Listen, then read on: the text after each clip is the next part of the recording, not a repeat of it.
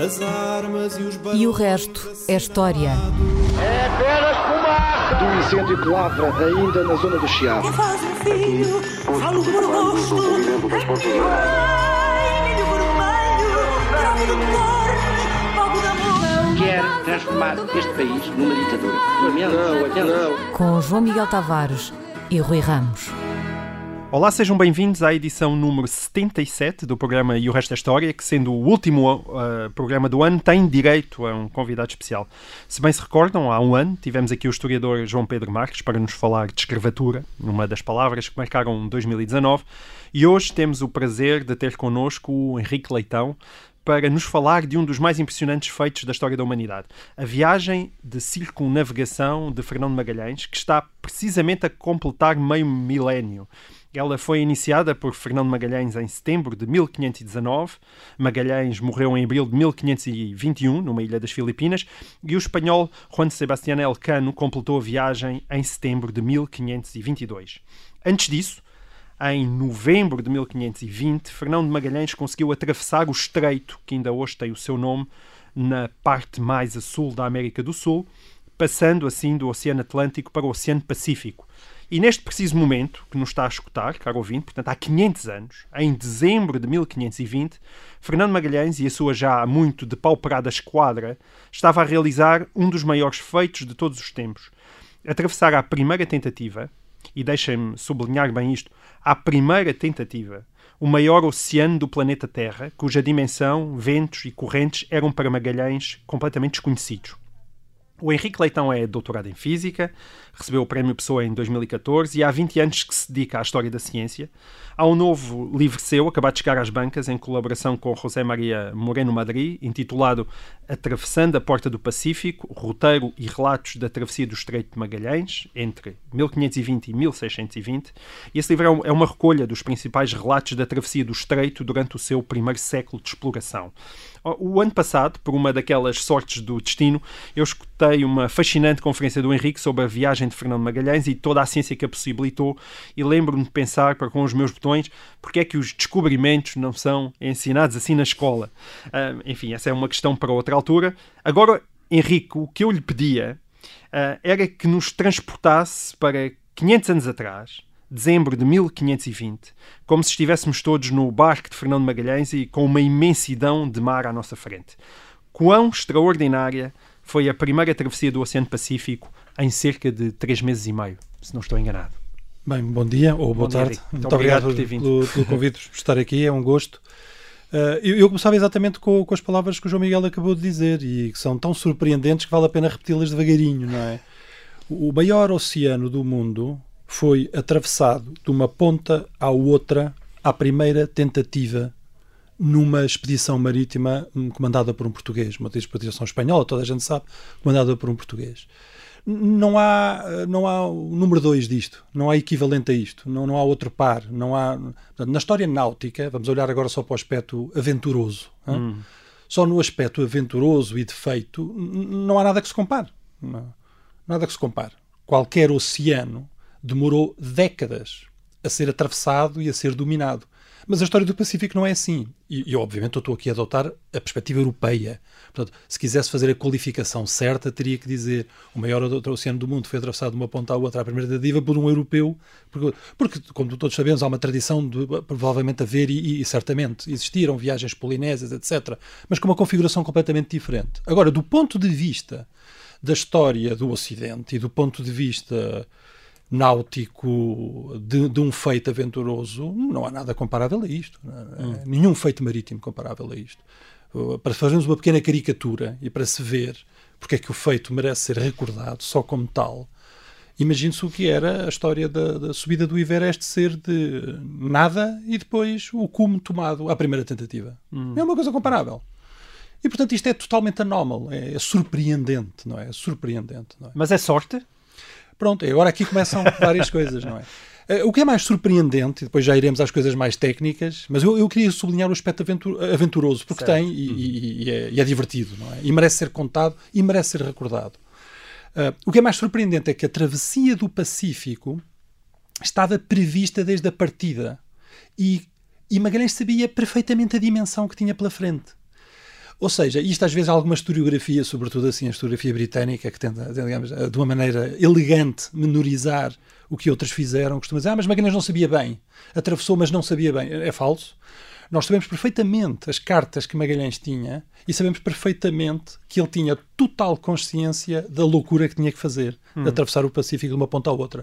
Portanto, se isto foi premeditado, completamente completamente premeditado, foi pensado, foi arriscado. O que ainda torna isto mais surpreendente é que a travessia do Pacífico é só apenas um troço de uma viagem que era toda ela muito maior.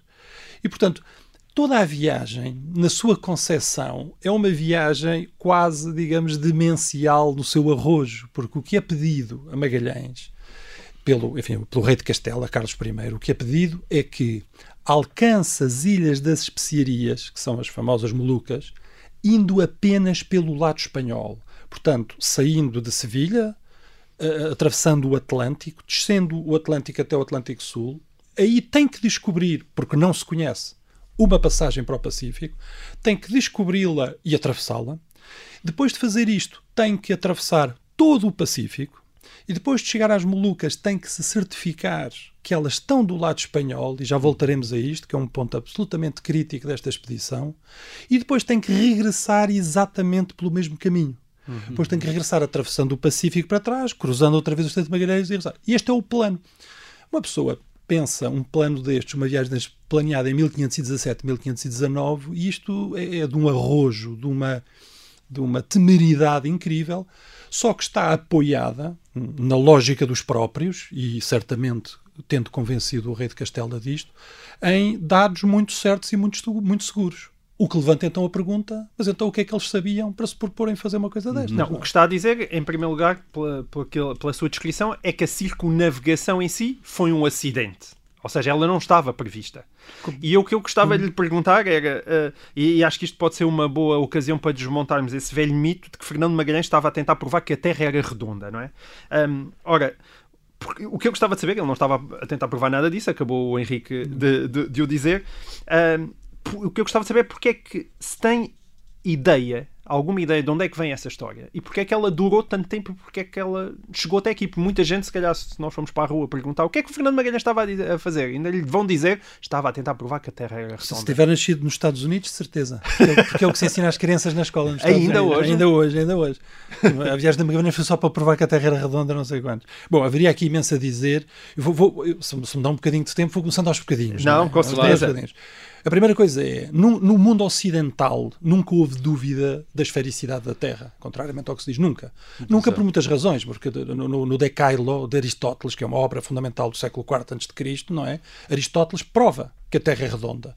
E, portanto, temos uma autoridade como Aristóteles, do século IV a.C., a dizer que a Terra é redonda, nunca mais houve. Mas depois, Eratóstenes, mais tarde, mede o raio da Terra, o raio de uma coisa esférica. Um pouco mais tarde, Ptolomeu, o grande autor, calcula imensas quantidades sobre a Terra. Na Idade Média, as pessoas dizem de Idade Média, sobre...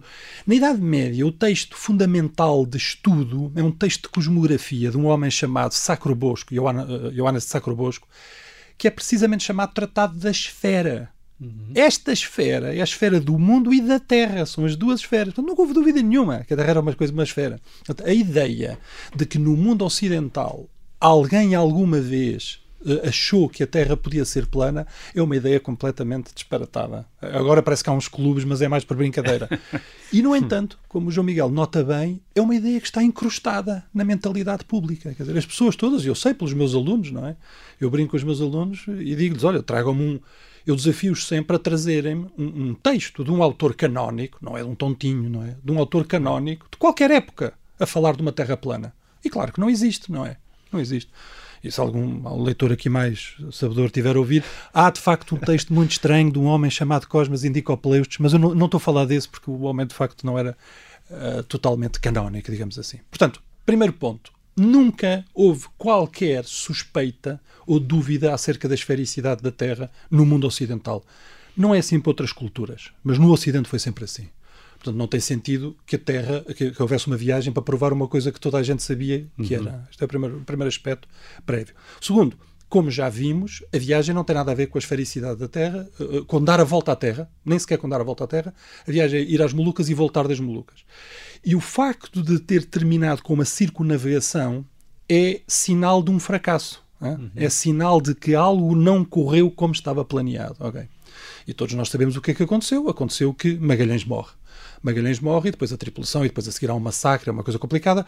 A tripulação está completamente desnorteada. Há um navio que tenta voltar pelo Pacífico, como estipulado, não é? Não consegue, entrega-se aos portugueses, e é o outro navio que diz: bom, então vamos pela rota, digamos, mais ou menos conhecida ah, pelos mares dos portugueses, que é comandada por Elcano. Agora, o que sucede é que quando Elcano chega a Sevilha, ele, digamos, agora a interpretação pública, digamos, do poder real castelhano refaz a narrativa da viagem. E, e, e Elcano é logo celebrado como o homem que deu a volta ao mundo. Logo, hum. imediatamente. E em 22 ele recebe não só uma grande detenção, muito dinheiro do rei, mas recebe também um escudo, hein, é num, num, tornado, digamos, nobre, com um escudo, e o, e o lema do escudo é primus circumdediste me, que quer dizer foste o primeiro a dar-me a volta. Hum. Portanto, o modo como Castela vai celebrar esta viagem que não correu muito bem pelos próprios objetivos de Castela é um, é, é um modo que insiste na circunnavegação, não é? E é muito engraçado, porque agora, digamos, as, as viagens são, são. Enfim, depois tem uma história celebratória e, e ainda hoje para a, Espanha, para a Espanha é a grande viagem da circunnavegação, não é? Claro. Certo. Uh, estava a dizer, uh, referiu-se há pouco ao fracasso, uh, e nós não chegamos a, a explicá-lo, os fracassos das Molucas, não é? Não. Ou seja, porque, ao mesmo tempo, esta viagem prodigiosa tem um determinado objetivo, Magalhães chega lá e descobre que, afinal, claro. isto não pertence ao rei de Espanha, pelo então, Tratado de Tordesilhas, certo? Claro, exatamente. É. Então entramos agora aqui no aspecto mais extraordinário, no aspecto onde há uma, um entrelaçamento com a história científica, mais do que isso no qual não se pode compreender isto sem introduzir elementos de história científica que toda a gente perceba. Obviamente isto não foi uma viagem científica, era uma viagem comercial, hein? que esteja uhum. claro. Vou falar de aspectos científicos, mas não tem nada a ver com... Bom, na preparação da viagem, eu não sei se as pessoas se dão conta disto, toda a preparação é estranhíssima do, do ponto de vista de surpreendente, isto é, todos eles sabem o que têm pela frente e como o elemento técnico-científico é absolutamente central nesta viagem. Nós podemos ver isto de muitas maneiras. Mas na preparação da viagem, Fernando Magalhães faz a preparação toda a par com um homem, um português, Magalhães leva o know-how todo de Portugal para Sevilha, um homem chamado Rui Faleiro. Faleiro é um cosmógrafo, é um astrónomo. Faleiro não sabe nada de mar. E a preparação é feita em total paridade entre os dois homens, de tal maneira que, quando a expedição é oficializada pelo rei de Castela, numas famosas capitulações de Valladolid, que é o documento que oficializa a expedição e que atribui a chefia da expedição, a expedição, a chefia da expedição é atribuída em paridade, em total paridade, a Fernão de Magalhães e a Rui Faleiro.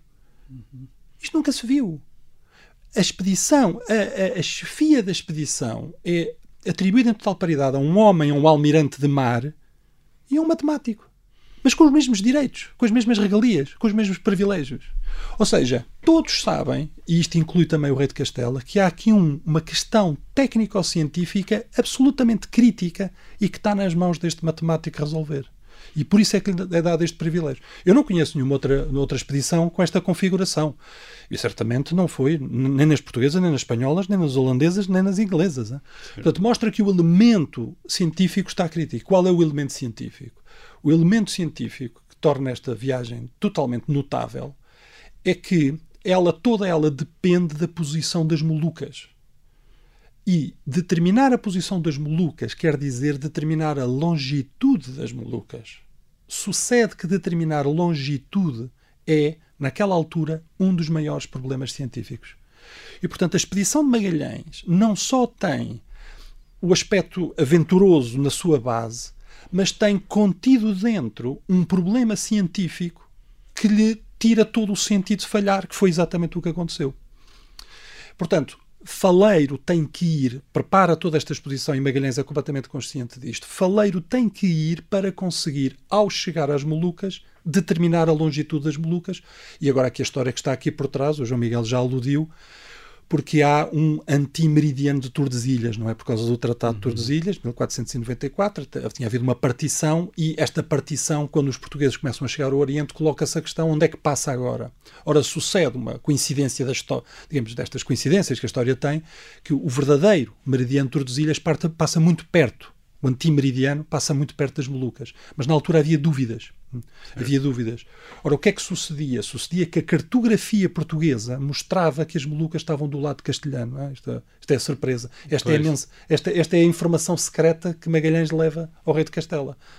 O Magalhães leva um- levam cartas portuguesas e mostra ao rei, olha, os- eh, os até os portugueses acham que as Molucas estão do Exato. lado espanhol, não é?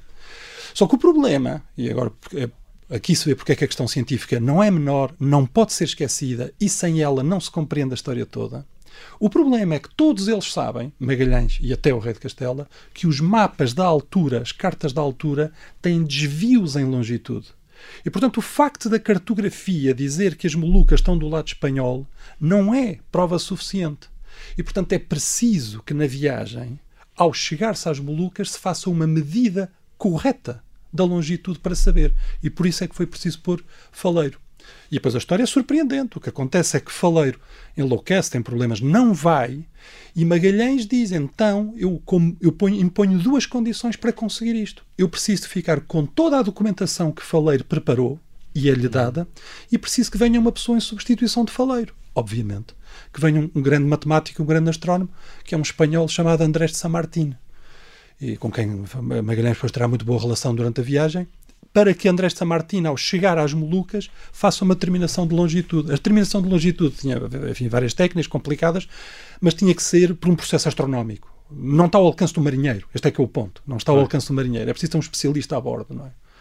O que quer dizer que é através das estrelas. É através das estrelas. É que se Tudo consegue. isto é surpreendente porque às vezes eu às vezes dizem ah mas as, sei lá, a ideia de que as navegações portuguesas podiam ter sido feitas ou, ou à sorte ou com planeamento portuguesas e espanholas da altura ou, eu digo assim mas como é que é possível estar tão desinformado sobre os problemas que eles tinham entre mãos?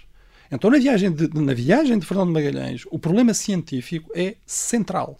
Sem uma boa medida de longitude toda a viagem perde o sentido é? Certo. E o que é que acontece? O que acontece é isto. É então, o que é que hoje estamos convencidos hoje? Porque há, há problemas com a documentação. Não sobreviveram todos os, os- os documentos, mas com a documentação fragmentária que temos é mais ou menos convicção, mas agora aqui aceito que pode ser discutível, mas é convicção de muita gente, e a minha também, que Andrés de San Martín fez uma medida de longitude quando já estavam muito, muito perto das Molucas, quando já estavam nas Filipinas, que é, digamos, a longitude é muito, muito, muito perto das Molucas, e, e mostrou que estava do lado português, não é?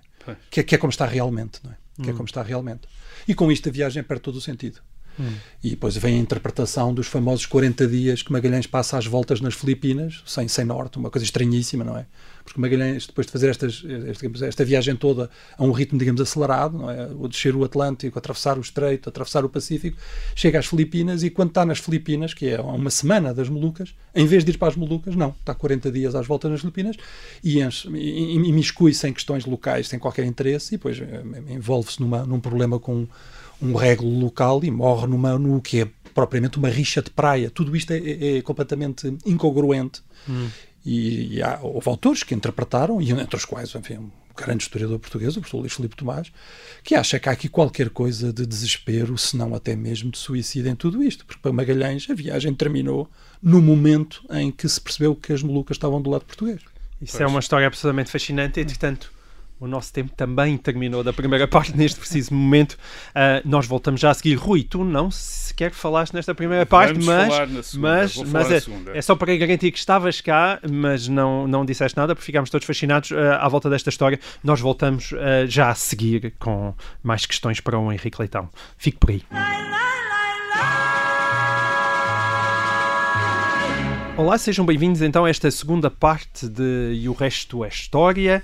Estamos aqui com o historiador, historiador de História de Ciência, Henrique Leitão, que nos tem vindo a falar de, ah, da história de Fernando Magalhães e não só. Rui, agora arrancas tu as hostilidades nesta tua segunda parte. Força. Agora, agora arranco eu, também aproveito para dar as boas-vindas ao Henrique, eh, a esta segunda parte, pelo menos.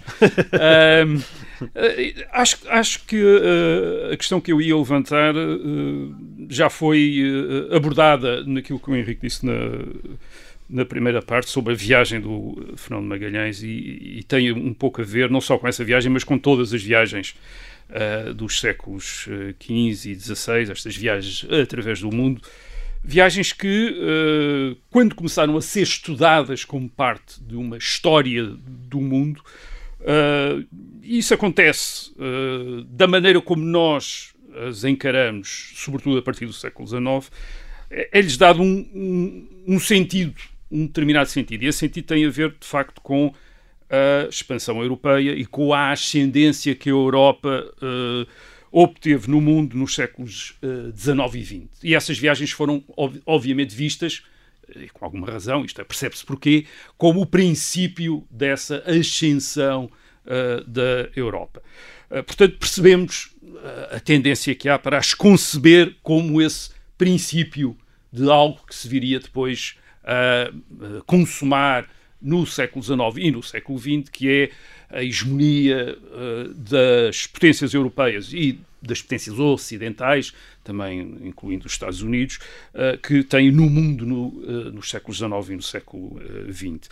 E a partir daí, creio que se criou uma, uma, uma visão um bocadinho esquizofrénica destas viagens, que é muito interessante. Quer dizer, que é, por um lado, uh, e o Henrique também já fez uh, referência a, a, isso, por vezes exagerar as condições de desconhecimento ou quase de ignorância em que teriam sido feitas, isto é, estamos, começa-se a falar dos navegadores que se atiram ao mar pensando que vão encontrar, além dos tais uh, monstros, os tais adamastores, encontrar o fim do mundo, encontrar o momento em que o mar uh, cai, isto é, exagera-se essa ideia do mar desconhecido, até hum, por vezes para até dar valor a estas viagens, mas, mas dando-lhes quase o aspecto do, de uh, atos quase meio suicidários, digamos assim. Por outro lado, e ao mesmo tempo, cria-se a ideia de viagens que teriam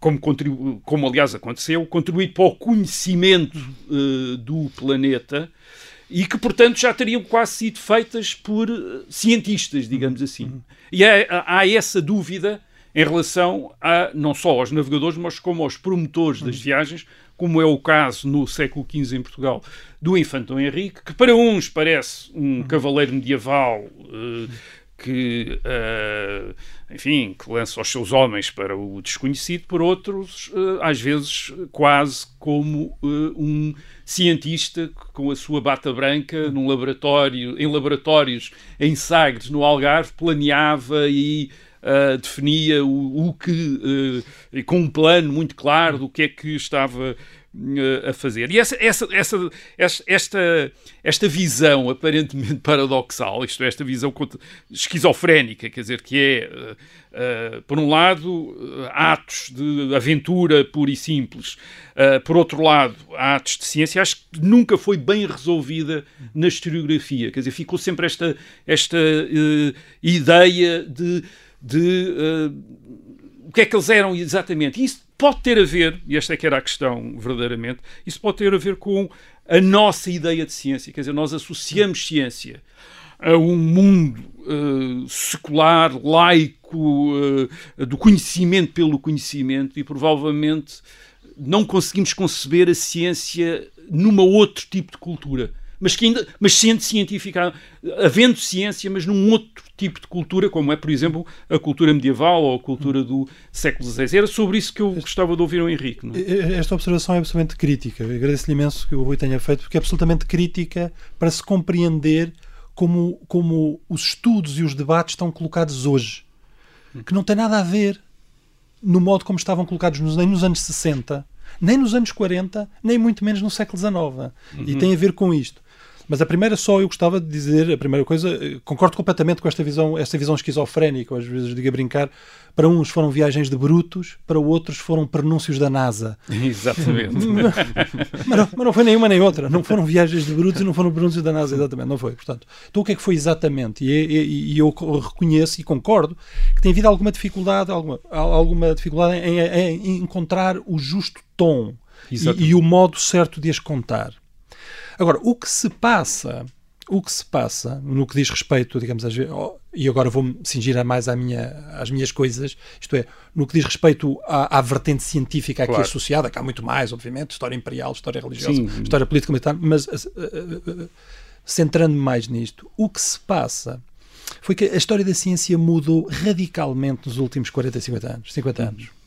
E para, para ir muito rápido sobre uma coisa que era mais complicada, mas o suficiente para que se entenda, e até mais ou menos 1960, a, a ciência era entendida como uma atividade intelectual, portanto, era um subcapítulo da história intelectual, eram só ideias o que interessava, e a dinâmica científica era ativada por pessoas extraordinárias, os génios, que tinham tido ideias sublimes, as grandes teorias. E, se- e- e- e durante décadas e séculos aceitou-se esta descrição um bocadinho caricatural, mas os elementos eh, estão mais ou menos todos introduzidos. Se isso fosse assim, o trabalho do historiador primeiro, movia-se apenas num plano de história intelectual e depois o seu trabalho era apenas identificar os grandes nomes, os grandes génios. E isto era a tarefa da história da ciência.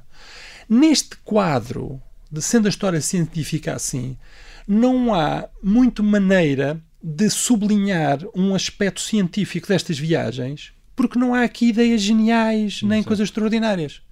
Mas, por outro lado, qualquer historiador que estude um pouco o assunto nota que o aspecto científico-tecnológico não foi menor. E esta tensão gerou este desconforto que às vezes, como não havia, quer dizer, não há Copérnico, Galileu nem Kepler nestas histórias.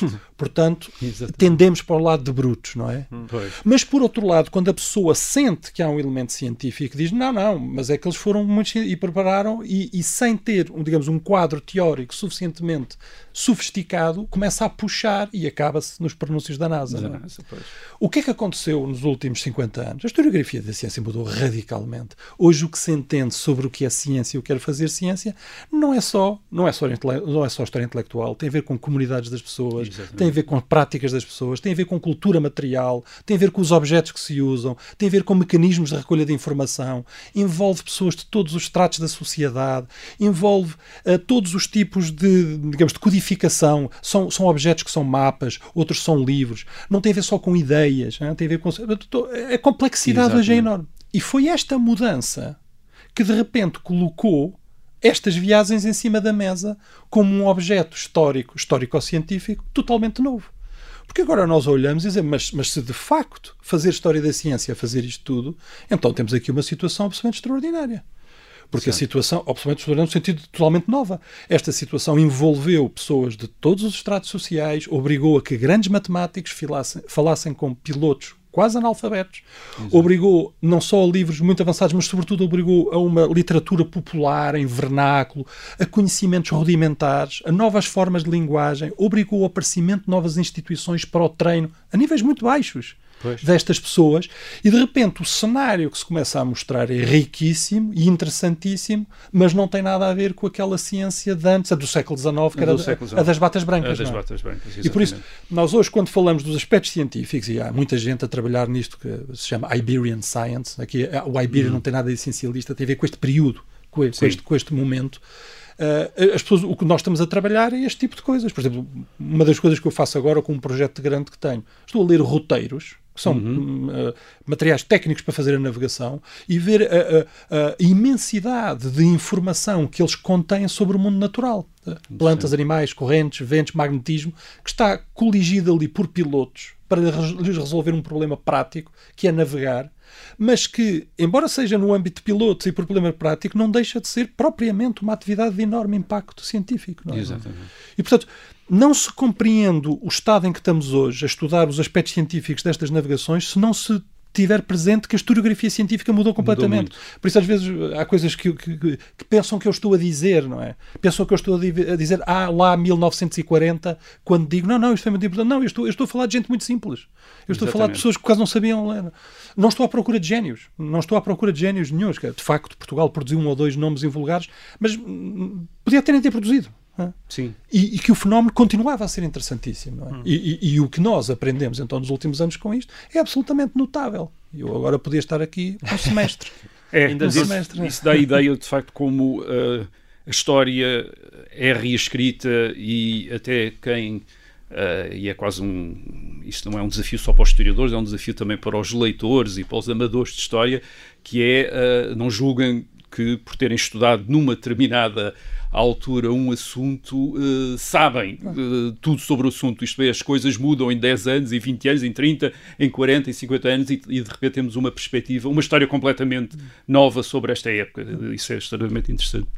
O, o, o, o Henrique já insiste muito nas suas intervenções e falou também aqui uh, que aquelas pessoas não eram um grupo de doidos uh, a mergulharem de cabeça no desconhecido como se estivessem a, a Uhum. jogar na, na roleta russa, não é?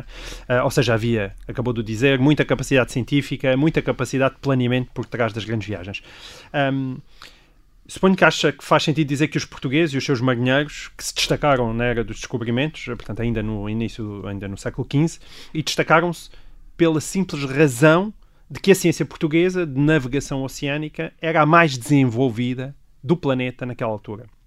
Portanto, o que eu queria perguntar, concordando com isto, como imagino que, que concorde, até porque foi de si que eu aprendi, que ciência era essa e o que é que nós, portugueses, sabíamos naquela altura que os outros não sabiam. Ou seja, porque é que nós éramos cientificamente mais competitivos? Provavelmente é a única altura da nossa história em que, de repente, em Portugal, havia... Nós estávamos... uh, na ponta da ciência, sabe? A, a ciência tentar- de ponta de navegar era pôr- nossa e, e foi isso que fez a diferença nos descobrimentos, imagino eu. Sim. Haveria várias coisas a dizer. Vou tentar simplificar isto rapidamente para poder lhe dar uma resposta direta e não, e não, não fugir. O problema é este. Eh, Foram, foram as primeiras pessoas que conseguiram fazer uma coisa completamente nova. Foi navegar de forma estável no oceano. É- Isto é uma experiência. Eu, eu- às vezes, eu não sei se as pessoas têm a ideia de que o mundo antigo e o mundo medieval não têm a experiência do oceano. Não sabe o que isso seja. O oceano é o limite. Os gregos sabem isto bem. O oceano é o fim, é o, é o, nec plus ultra da- da- dos pilares de Hércules. Não se vai para fora do Mediterrâneo. E, e- e temos tudo isto. Portanto, navegar, como é que eu hei de explicar? Andar no mar é uma tarefa que supõe uma costa próxima, sempre. Isto foi para toda a antiguidade, isto foi para toda a Idade Média, sempre. A ideia de se poder estar semanas sem ver costa não, não, não atravessava a cabeça de ninguém. E, e como não só atravessava conceptualmente, não atravessava tecnicamente nem cientificamente. Agora, como nós sabemos, as circunstâncias conspiraram e conspiraram muito rapidamente para que os portugueses, por razões económicas, militares, imperiais, o que queiram, rapidamente tivessem perceber que tinham que entrar pelo oceano adentro e, portanto, fazer uma operação, digamos, eh, eh, física, existencial, que ninguém tinha feito antes. não é? O Ulisses está perdido no Mediterrâneo 10 anos ou o que é. Mas quer dizer, podemos brincar, é porque era um marinheiro grego. Como é que é possível estar-se perdido no Mediterrâneo? No Mediterrâneo ninguém está perdido. Uma, uma Mediterrâneo, a pessoa não sabe onde está, anda à direito durante dois dias, E encontra encontra-se, não é Nápoles, é Ceuta. Quer dizer, não estão mas, mas- mas- E isto afeta tudo, afeta as tecnologias, afeta tudo e afeta-se também o espaço mental. Agora, isto muda tudo no século XV. Então, no século XV é preciso que os ocidentais adquiram uma competência totalmente nova. Sucedeu cronologicamente, e uma vez mais, não acho que haja qualquer peculiaridade nos, nos, nos atores disto, sucedeu cronologicamente que os primeiros que se tiveram que debater com este problema e, na medida do que foram capazes de fazer, resolvê-lo, foram marinheiros portugueses. Certo. E o que é que eles conseguiram? Navegar em longa distância no oceano. Só que para fazer isso é preciso fazer muita coisa. É preciso mudar Pois. todas as técnicas de posicionamento, é preciso mudar toda a cartografia, é preciso fazer grandes mudanças na construção naval, é preciso. E agora eu ponho num rol de coisas que é preciso fazer. Mas o que é que eles conseguiram? Navegar de maneira estável no oceano, atravessar um oceano de um lado ao outro, estar duas semanas longe de costa e saber onde se está e não morrer. É, é um feito. é. Uh, E, e ainda a respeito disso, uh, duas perguntas têm precisamente a ver com, com esse assunto e também com algumas guerras culturais, chamamos-lhe assim. A primeira uh, é uh, a necessidade que houve no princípio, do, ou que foi sentida no princípio do século XX, é uma, é uma necessidade interessante, uh, no princípio, do, portanto há 100 anos, digamos assim, de provar que esses desenvolvimentos tinham sido desenvolvimentos portugueses.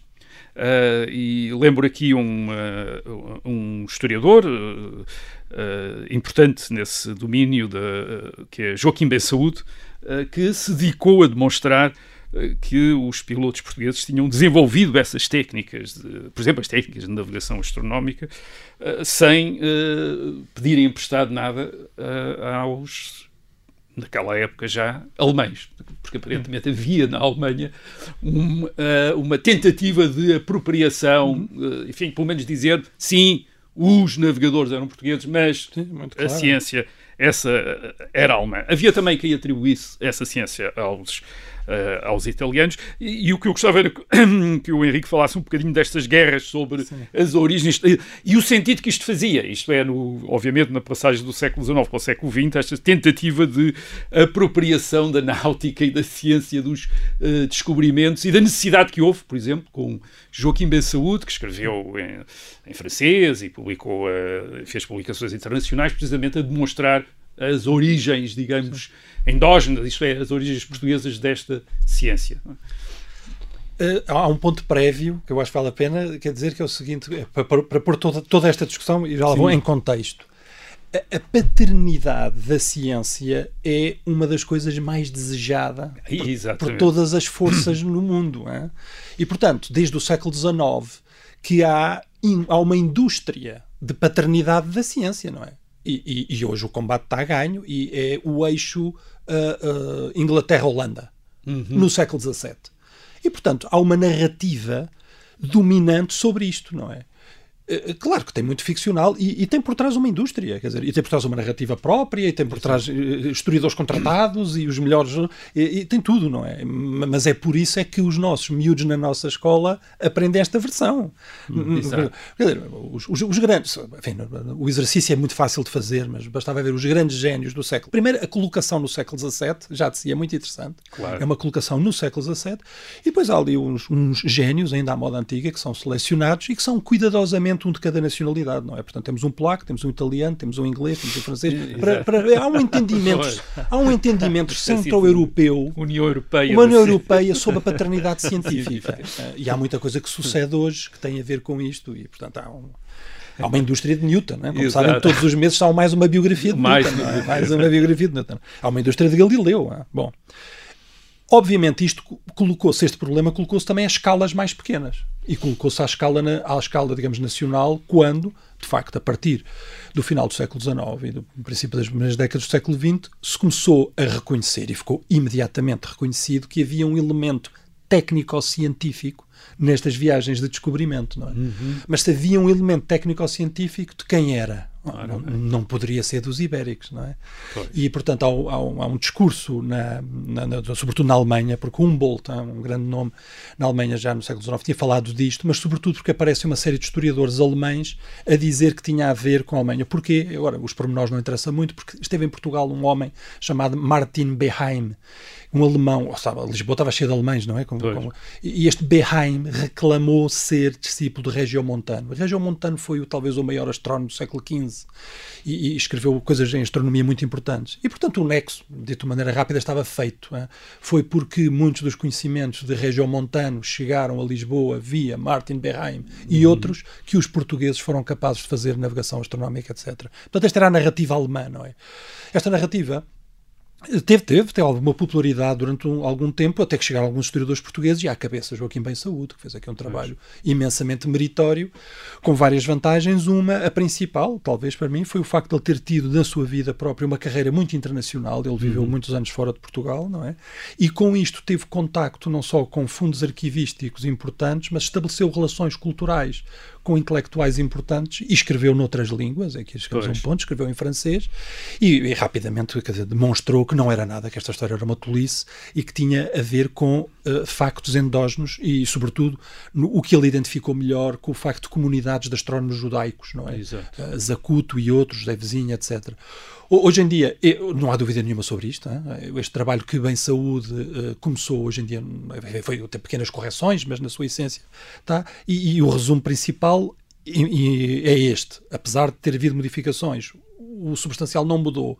E é este. Havia know-how perfeitamente suficiente na península para aquilo acontecer. Ah, para se fazer. Astronómico, técnico, matemático. ah. Não era Não foi preciso, não há Não foi preciso importar. Portanto, estas, estas batalhas culturais são a uma pequena escala. Uh, uh, digamos, manifestações de um conflito maior é quem é que são os donos realmente da ciência. Um conflito que hoje está super atual Claro. ainda. A outra pergunta que eu lhe ia fazer tem precisamente a ver também ainda com esta propriedade eh, da ciência e diz respeito à ideia que nós encontramos, por exemplo, num um historiador português eh, reputado eh, dos, dos descobrimentos e até da parte científica dos descobrimentos, Luís de Albuquerque, professor da Universidade de Coimbra, Ahm, e, era, e tem a ver com esta ideia que ele eh, defende, alguns, avança em alguns dos seus escritos, que é Sim, senhora. Então, a náutica portuguesa teria sido eh, muito inovadora, mas inovadora nos séculos XV eh, e XVI, e depois teria aparentemente, segundo ele, caído numa rotina a partir do século XVII e sido ultrapassada por outros uh, por outras comunidades de uh, navegadores. Eu acho que um lado interessante desta tese, independentemente dela agora poder ser ou não ser uh, mais exata, é a maneira como ela corresponde a uma história geral, que é aquela história de que, isto é, uma tese geral, de que Portugal teria tido, e os ibéricos, não apenas Portugal, teriam tido uma época de ouro, que seria a dos descobrimentos, século XV e século XVI, e que teriam entrado em decadência depois. Uh, e, portanto, a pergunta seria: uh, faz sentido falar de uma rotina, como diz uh, Luís de Albuquerque, na ciência náutica portuguesa, até partindo do, tendo em atenção que os portugueses continuam a navegar depois do século XVI, continuam uh, ativos em rotas uh, uh, oceânicas, ou o que temos aqui é uma projeção no campo da, digamos, da navegação, daquele preconceito geral, que é um preconceito dos liberais, que tem a ver com a lenda negra sobre a Península Ibérica e que é um preconceito que se desenvolve, que se sistematiza, que se consolida e passa a ser ensinado a partir do século XIX e que é, a partir do século XVI, uh, tudo aquilo que diz respeito a Portugal e a Espanha é decadência, é arcaico, está atrás do que os outros fizeram. Isto é, uh, será que temos aqui apenas mais um exemplo dessa visão decadentista uhum. uh, que informa toda a abordagem que também foi feita à nossa, uh, à nossa história em geral e das navegações agora também em particular a partir do uh, sobretudo do século enfim fim do século XVIII princípio do uh, século XIX e que uh, noutros, noutros lados da história social e cultural tem estado a ser desmontado Uhum. Uh, nos últimos anos. E, portanto, também aqui na, na questão da náutica, uhum. provavelmente precisaria de uma revisão. O que é que o Henrique acha? O, outra, outra pergunta ótima, e, e, eu vou fazer outra vez uma coisa irritante, que é fazer uma espécie de ponto prévio para, para, para, para pôr em contexto. Bem, não é? Sim, e o meu ponto prévio era este. O século, em história da ciência portuguesa, o século XVII é o grande desconhecido é, é, talvez o século mais mal estudado, acerca uhum. do qual nós sabemos menos de história científica. E, e, portanto, algumas das coisas até no início da minha carreira foram que eu fiz foram motivadas por isso. Estava interessado no século XVII e, e, basta começar a estudar e começar a ver uma história muito mais interessante do que aquela que se conta. E fica, digamos, digo só assim genericamente. Mas, mas, mas continua ainda a ser, por razões várias, o século pior conhecido na história Sim. científica portuguesa. Indo à questão específica da história náutica e da qualidade da marinharia portuguesa, as Exato. técnicas náuticas, há alguma razão na opinião do professor Albuquerque. Há alguma razão. E, o, e aqui podemos usar um critério interessante. E o critério interessante é o que os próprios dizem do que estão a fazer. Ora, o que o João Miguel a princípio dizia, falava do, do, do século XVI ser único. O século XVI é único por muitas coisas, mas uma das coisas porque é único é o único século em que os próprios intervenientes dizem que o que estão a fazer é o melhor que se faz. É, é, é, quando os próprios intervenientes, Nunes tem, Pedro Nunes tem vários textos sobre isso, temos os melhores instrumentos, os melhores pilotos, os melhores mapas, estamos a fazer o melhor, as nossas navegações são as melhores, mas outros, Fernando Oliveira diz, o Diogo, o Diogo Sá diz, há portugueses, digamos, a uhum. dizer uhum. muito bem da ciência técnica que têm é uma coisa que nós só observamos no século XVI e já não observamos no XVII. No século XVII. Então no 17 começamos a ver, só no âmbito da náutica, pessoas a dizer, olha, atenção que os navios dos holandeses são mais rápidos. Ai, cuidado que as cartas inglesas são melhores. Nós temos que melhorar a nossa hidrografia. Temos que fazer... No final, no século XVI, um dos consultores da Rainha Isabel I de, de Inglaterra, um dos consultores diz, a única, século XVI, a única possibilidade que nós temos de ter as navegações que os portugueses e espanhóis têm é se fizermos como eles fizeram, isto é, ensinarmos matemática e tecnologia aos nossos pilotos. No, século, no século XVII já temos vários ingleses e holandeses a dizer que têm a técnica muito melhor do que a nossa, não é? E, portanto, há uma inversão de julgamento e que leva a crer. Eu diria que há alguma razão, portanto, na- na- na- nas coisas náuticas, há uma diminuição na qualidade náutica, pelo menos já não se está tão, digamos, na, na- na ponta, na fronteira, digamos assim, mas talvez o tom geral seja um bocadinho excessivo, que às vezes se lê.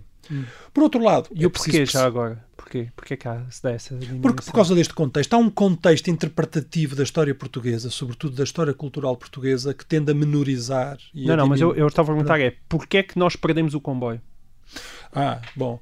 Então, no século XVII, não é? uma vez mais, aqui ofereço como especulação, porque eu não sei e acho que ninguém sabe. né? Eh, Eu não sei, ninguém sabe, mas eu, eu- a minha especulação é que tem a ver com os sistemas de ensino. As práticas científicas do século XVI resistem e podem se implantar e criar com sistemas de ensino relativamente débeis e informais. Certo. Mas com o progresso científico isto deixa de ser possível. No século XVII já não é possível. No século XVII, aprender astronomia ou matemática tem que ter escolas muito boas. Pois. E, e se o país não conseguiu mantê-las, eh, ou criá-las, ou instalá-las, va- va- vai, vai sofrer por causa disso. Eu aqui sinto-me, enfim, a falar disto em frente do Rui Ramos, sinto-me a pregar ao Pai, no, o Pai Nosso Vigário, mas porque tem trabalhos importantíssimos sobre questões de alfabetização e isso, e, e- e sobre ensino, mas, mas é, a minha, é, é o que eu ofereço do ponto de vista técnico-científico, limite-me apenas ao técnico-científico, ou seja, treinar um piloto, um cartógrafo, um construtor de instrumentos, a fazer coisas que são inovadoras ou de ponta no século XVI pode, é possível ser feito em em sistemas Sim. mais ou menos informais que eram os que existiam. Eram mais ou menos informais né? eram esses. No século XVII muitíssimo difícil. No final do século XVII impossível, Impossível, no século. XVIII totalmente fora de questão Sim, e os outros países conseguiram Falhámos nas universidades, portanto. e nas escolas das escolas. escolas- sim. nas Deixou escolas de e ser, portanto, é uma, é uma ciência que deixa de estar associada a uma simples aprendizagem exatamente e passa a ser associada a um a ensino, um, a um sistema de ensino a um sistema de ensino. E, e, e- eu, eu, enfim, eu insisto, ofereço apenas isso com especulação, mas uma especulação informada. São 30 Certo. anos a estudar sobre isto. não é? Claro. Há, há uma, uma, uma, uma divergência que nós começamos a notar, sobretudo em finais do século, em finais do século XVII, no princípio do século XVIII, e que tem a ver um bocadinho com o sistema de ensino. Bem, e depois, enfim, isto era outra Claro. história, mas depois há, há um, há um colapso educativo horrível a meio do século XVIII, não é? Que Pois, é, exato. isto. Sim, que, sim. que torna isto então absolutamente catastrófico, não é? Sim. Mas, mas já opera sob uma situação que já de si era complicada. Está a falar da expressão dos jesuítas. Sim. Sim, Desaparecimento do sistema de ensino secundário em Portugal, de um dia para o outro. No dia, é uma data que devia estar gravada em todo lado, 3 de setembro de 1759, o dia em que Portugal deixou de ter escolas. Deixou de ter escolas, exatamente. 20 mil alunos enviados para casa do ensino secundário. Só voltou a haver 20 mil alunos por volta de 1930.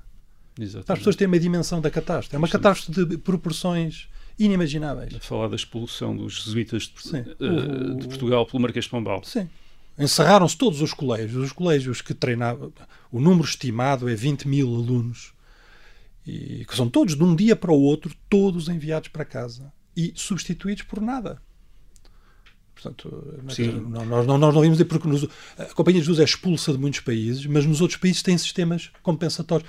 A, a- a Companhia de Jesus não tinha tido o tal total monopólio, quase monopólio educativo. Enfim, os- nós sabemos que outras ordens, os dominicanos tinham alguma coisa, e Sim, e, e sabemos que outros ordens tinham, mas, mas nos outros países, mas, mas, mas os druidas em Portugal tinham um domínio enorme. Não é? E este sistema de ensino desaparece de um dia para o outro. Nos outros países onde há expulsões da Companhia de Jesus, há ainda sistemas de ensino que resistem e que ficam no terreno. Escolas cívicas, por exemplo, há, há tradições com escolas cívicas, mas em Portugal não, há- não havia nada disso. Portanto, o desaparecimento foi, foi desligar a luz completamente.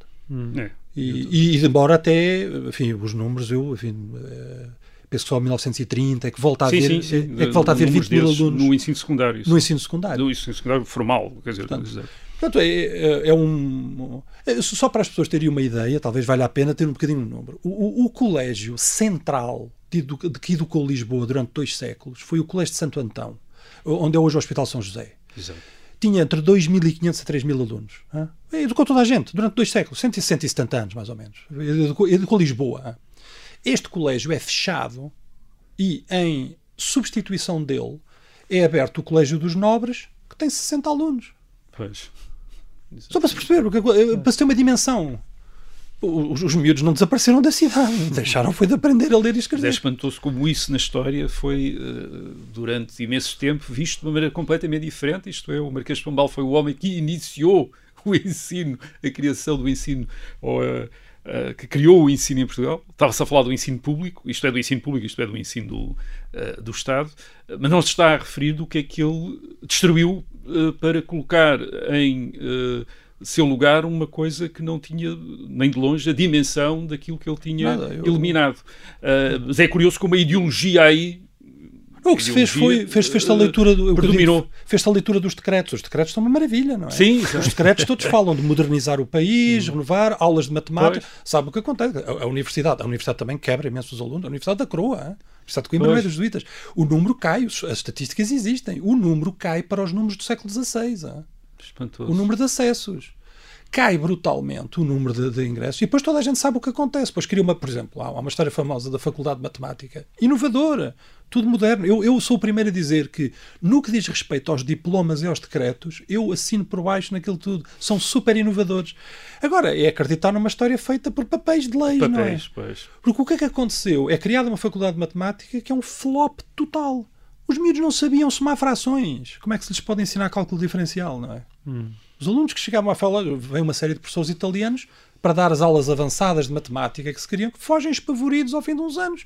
Por causa dos miúdos não sabiam o mais básico, não é? Certo. Não, a situação é, é surpreendente, de facto, É, é, isso surpreendente. era outra conversa que um dia podemos ter aqui Podemos também ter, sim, sim, sobre bastante. esta sobre as verdadeiras origens da enfim do nosso atraso A nossa atraso por vezes evolutivo. não está no eh, obscurantismo quer dizer de eh, que a propaganda liberal e depois a propaganda republicana associou ao catolicismo eh, mas por vezes até há a tentativa de ultrapassar esse suposto obscurantismo. Sim, Isto sim. é, que, te- que criou um obscurantismo, isto é, que, que criou eh, áreas de desprovidas, isto é, de, eh, e que contribu e, e que por esse lado, com esses diplomas certíssimos, ótimos, estamos a pensar nos diplomas do Marquês de, de Pombal, depois estamos a pensar, podemos pensar nos diplomas também do eh, Passos Manuel em 1836-37, também no papel criou imensa coisa no papel e, ficou,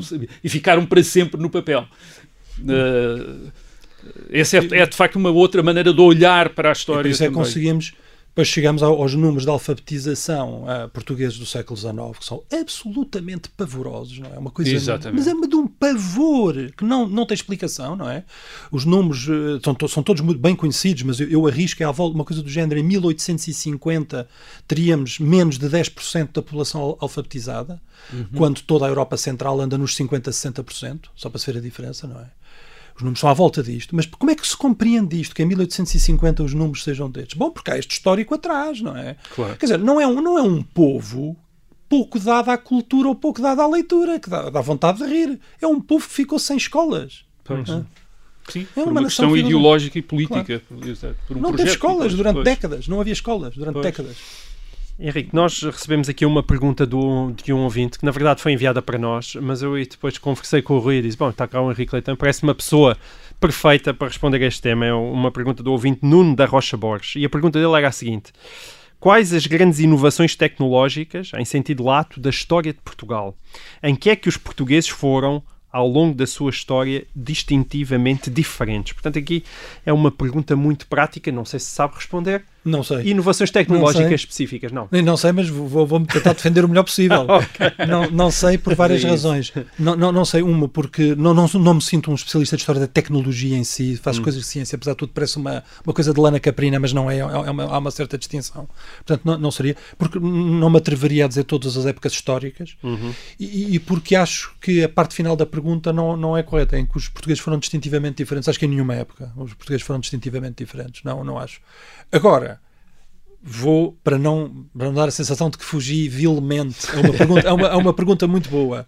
E, e- e com todo o respeito para a pessoa que a fez, que, que obviamente a pergunta é muito boa. Vou recentrar só, digamos, no meu período, né, nas minhas coisas, que é mais ou menos o que chamam early modern, que é século XV, XVI, XVII, neste período e nas, nas minhas áreas, eu diria, há, há imensos desenvolvimentos científicos, científicos, da maior importância, que não são propriamente tecnológicos, eu dito, mas as tecnologias navais, nas suas vertentes todas, quer nas técnicas de posicionamento, nas técnicas de navegação, nas técnicas cartográficas, na recolha de informação geográfica, nas técnicas de construção naval, em todas elas é possível identificar eh, inovações portuguesas. Todas. Que demorava aqui demais para explicar. Para, digamos, fazer até publicidade a uma coisa que fiz, mas que todos gostarão de saber, por exemplo, só para dar um exemplo, por exemplo, as primeiras representações da Terra toda ocupada com campo magnético são portuguesas e são do século XVI. Os primeiros mapas que mostram a compreensão de que há magnetismo em toda a Terra são portugueses. É são mapas portugueses dos anos 80, 1580, e são, ah, são do século XVI. E isto é um contributo da maior importância. Explique lá para casa, para as pessoas, qual é a importância de desenhar linhas magnéticas no mapa e o que é que isso tem a ver com É- navegação. É, é- é bom. é- é, para, para explicar, porque os, os marinheiros usavam, não tenho agora a possibilidade de explicar, porque Precisava desenhar, não é? Basicamente, precisava desenhar, mas basicamente isto, toda a gente sabe que as bússolas não apontam para o norte geográfico, apontam um bocadinho para o lado, para o norte magnético. As duas coisas não são iguais. Então os marinheiros precisavam de saber bem esta diferença. E então os marinheiros portugueses, durante décadas, décadas, recolheram esta informação. É o que está nos tais roteiros, não é? Esta informação é toda recolhida por gente humilde, que na maior parte dos casos nem sabemos os nomes. E a certa altura, toda esta informação chega a Lisboa, e reparem, todo o processo é muito interessante. E em Lisboa há contacto com pessoas de alto nível, pessoas treinadas, não é?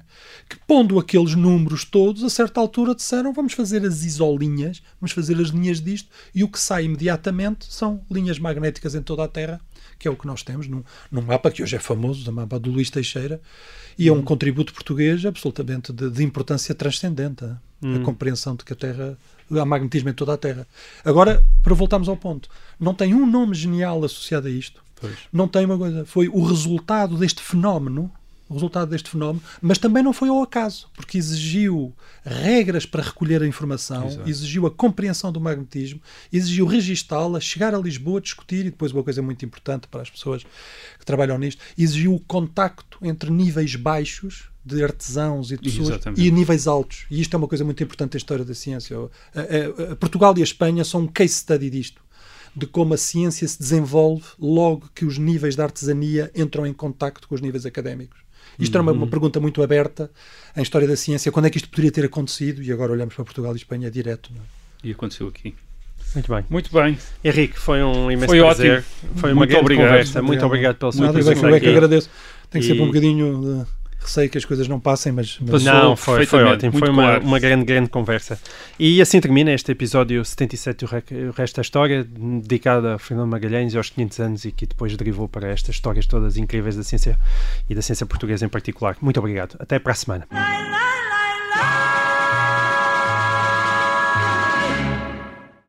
Obrigada por ter ouvido este podcast. Se gostou, pode subscrevê-lo, pode partilhá-lo e também pode ouvir a Rádio Observador online em 98.7 em Lisboa e em 98.4 no Porto.